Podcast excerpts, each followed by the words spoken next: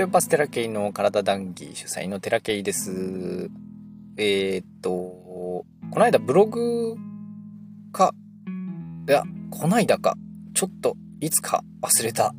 忘れたけど、どっかのタイミングで多分出るはずのブログ。同じタイミングじゃないんですが、書き溜めて毎日出してるのと、これもね、取り溜めて毎日出してる時もあれば、あその日にポンと出している場合もあるので、ちょっとあのタイミングがよくわかりませんが、えー、どっかのタイミングで、えっ、ー、と、心のかさぶたについての話をすると思います。していると思います、ブログで。で、これ、こっちでもちょっとお話ししたいなと思うんですけど、えっ、ー、と、皆さん、かさぶたってできたことありますか？表皮、皮膚、傷をこう、ジャッて、例えば転んで、膝すりむいて、ジュクジュクして、で、治る過程でかさぶたできて、ガッチガチになりますよね、かさぶたって。あれすごい仕組みですよね。人の体の治癒ってすごい仕組みだなっていつも思うんですけど、かさぶたってできるじゃないですか。で、えー、っと、かさぶたができて、その、できたかさぶたが、まあ、最近の皮膚の治療法ってちょっと違うらしいんですけど、湿潤療法って言って、とにかくこう、乾燥させないみたいな治療法が主体になるのかな。あそういう治療法もありますけれども、まあ、自然にほっといたらかさぶたってできるじゃないですか。で、かさぶたって、かなり、かさぶたができてから、かなり放置しておかないと、中の皮膚って、えー、治ってこないんですよね。で、かさぶたができた後に、あ、できたっつって、痒くてポリポリ書いて、ベラって剥がれて、皮膚もう一回リスタートみたいな人、ことってあるじゃないですか。そしてすごい治り悪いみたいなね。なんかそんなの繰り返しをやっちゃう人っていると思うんですよ。治ったと思ったらまた向いちゃうみたいな皮膚。まあ癖だったりするんですけどね。僕もよくかさぶたできたら、あカリカリってやっちゃって、こうペロって剥いであって、あ、まだ中ジュクジュクしてたみたいなのとかってちっちゃい頃よくやってたし、例えば逆向け向いちゃいましたって言って絆創膏貼って皮膚、こうやってこう、またね、出来上がるんだけど、また向いちゃったりとかってね。それでまた血出て、みたいな、あーはっていう、そういうこう、経験を何度もしてきておりますけれども、それは皮膚の話ですね。で、えっと、僕は、自分がこう心の問題を持った時に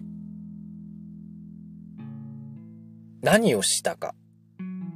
で、まあ、クリニックに行ったっていうのもあるんですけど、クリニックに行って、まあ話をしたりとかもしましたけれども、えっ、ー、と、大体全部自分で何とかしてるんですね。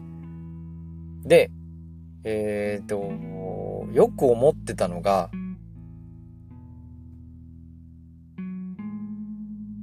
なんとかしたいんですよ。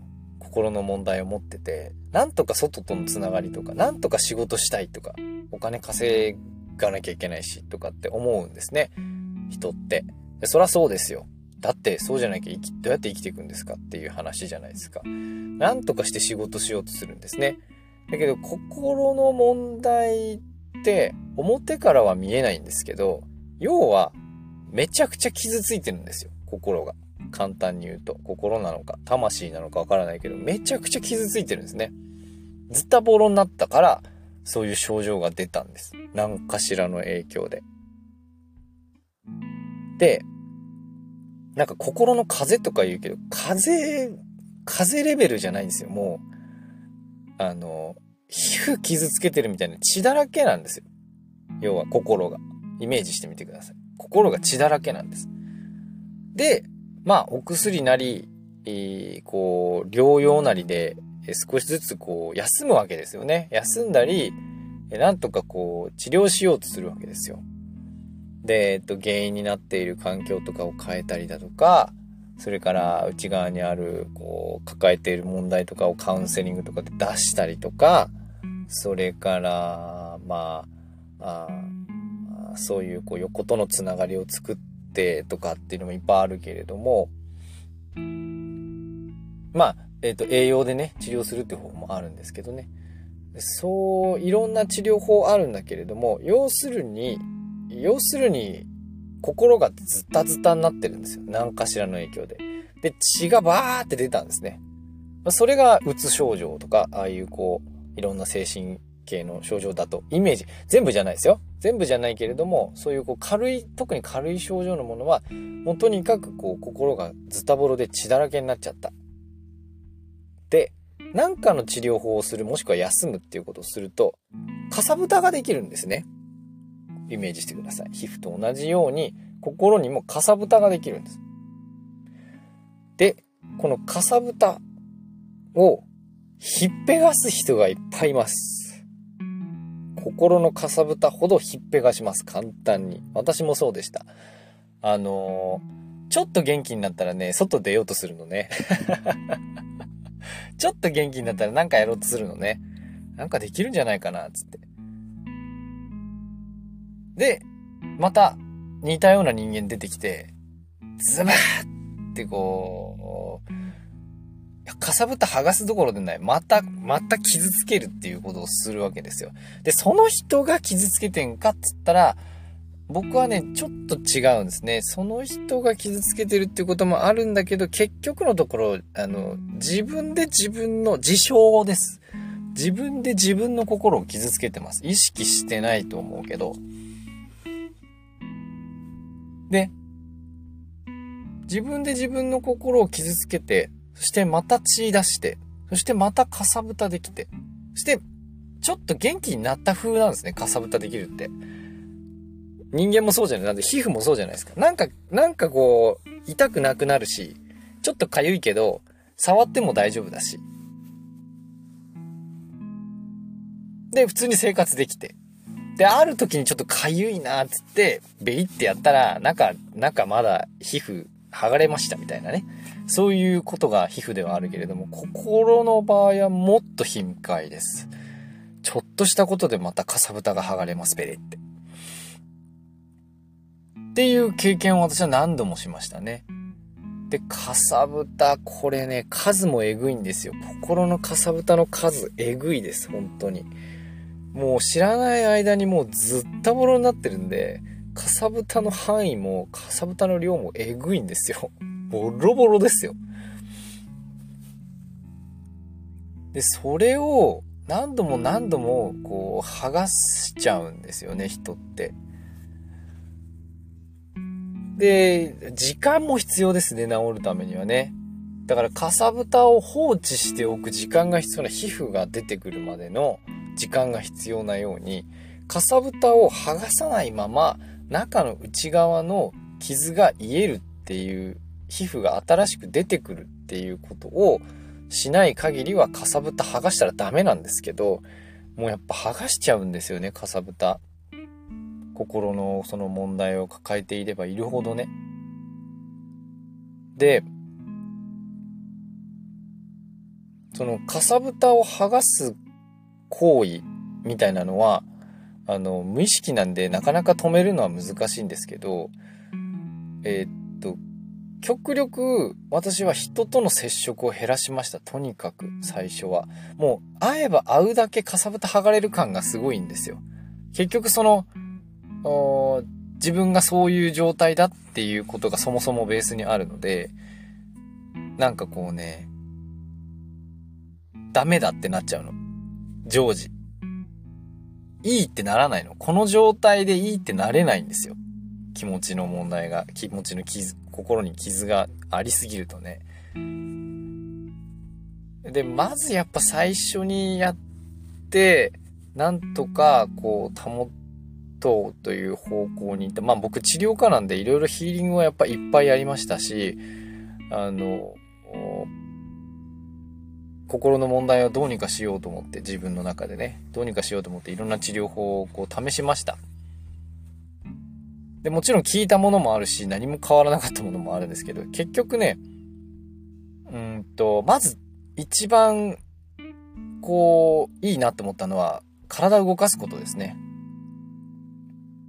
で、こう、体を動かすと、余計ないらんこう、感情的なものが勝手に、こう、落ちていきます。それは、えっ、と、血流が良くなるっていうのもあります。血流が良くなるんで、えっ、と、まあ、脳の老廃物とかね、えー、よく出る状態だし、頭の回転も良くなるし、えっ、と、まあ、エネルギー的に見てもエーテル体活性するの、活性化するので、エーテル体が活性化することによって、アストラル体もメンタル体もより良い効果があるわけなんですよね。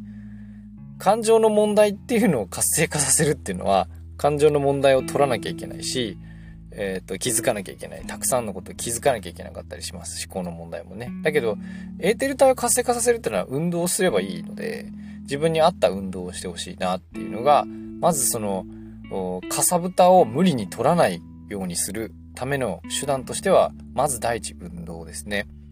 それから、あと睡眠、いっぱい寝ること。僕はもうひたすら眠い。今でも眠いです。今でもひたすら眠くて、睡眠足りないんですよね。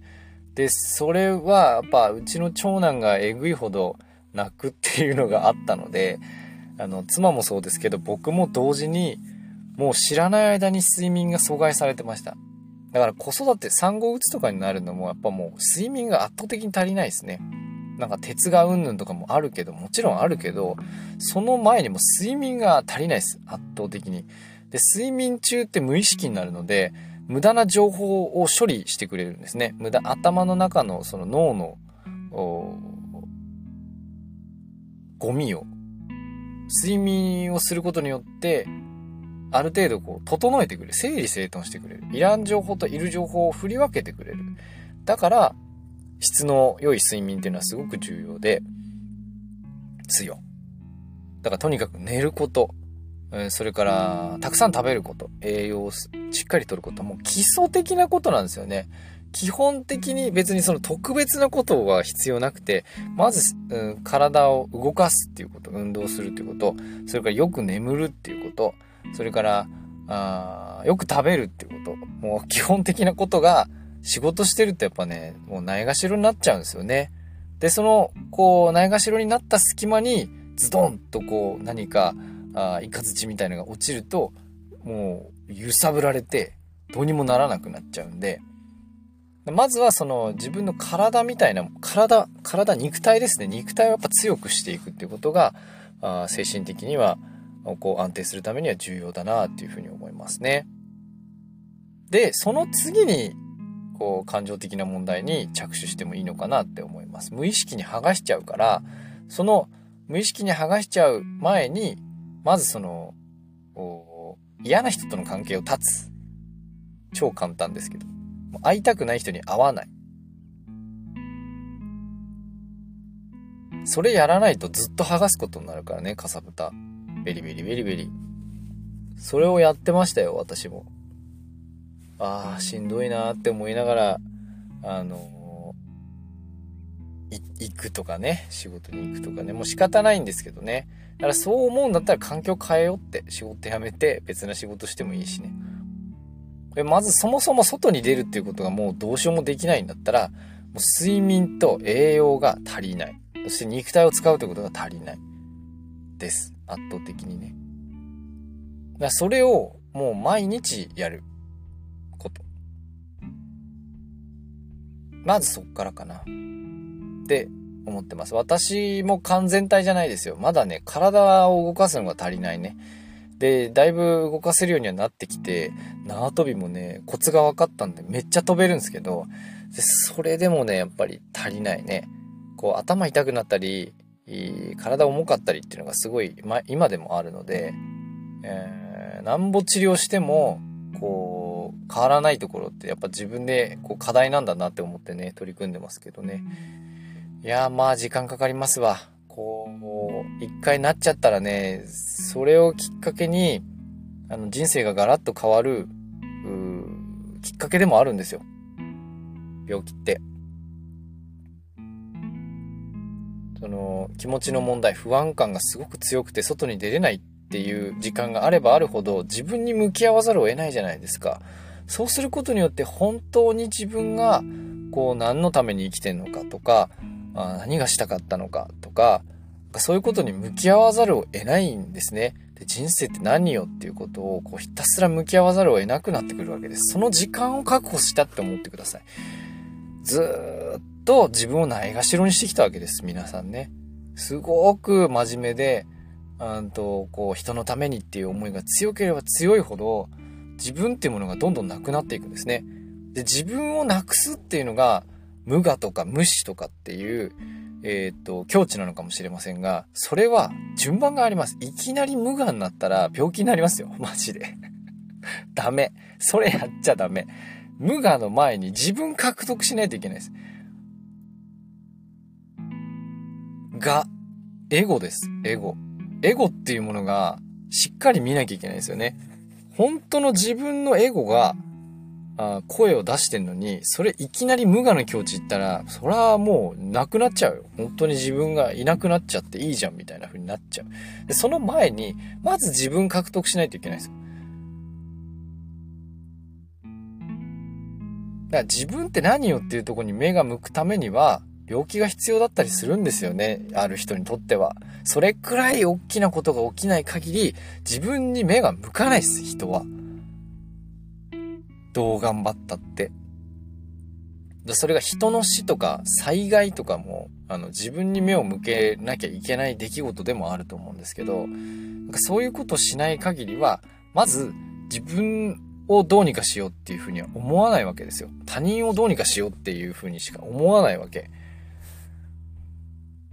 だからそこのステップに行ってない限りは、やっぱなかなか治らんのですよ。人の体って。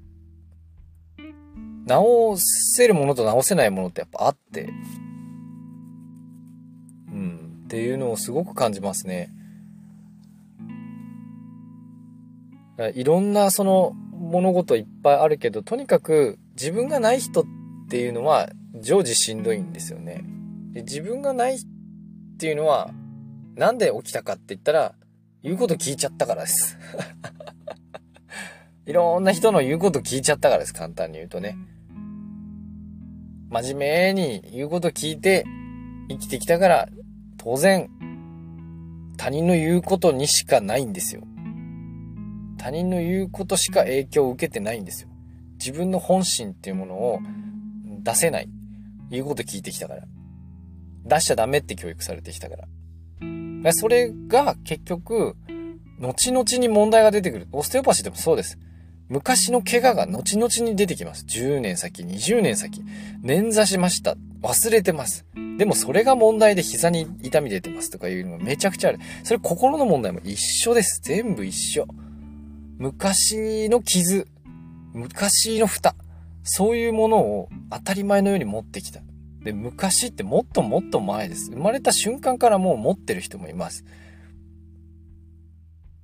そういう問題当たり前に人の言うことを聞いてきた人こそ、本当に気をつけなきゃいけないですね。自分がないので、すでに。無我の前にもうないんですね。だからまずは自分っていうものを取り戻すために、あの、自分の好きなことをやるとか、自分の好きな食べ物を食べるとか、あの、これが健康にいいとか、もう一回どうでもいいんで、好きなもの食べて、好きなだけ寝て、で、ちょっと運動して、っていうことから始めて、自分というものをコツコツ取り戻してほしいなというふうに思います。まずそこから、もし不安が強い人はね、始めてみてください。というわけで今日の談義はここまでです。ご視聴ありがとうございました。またね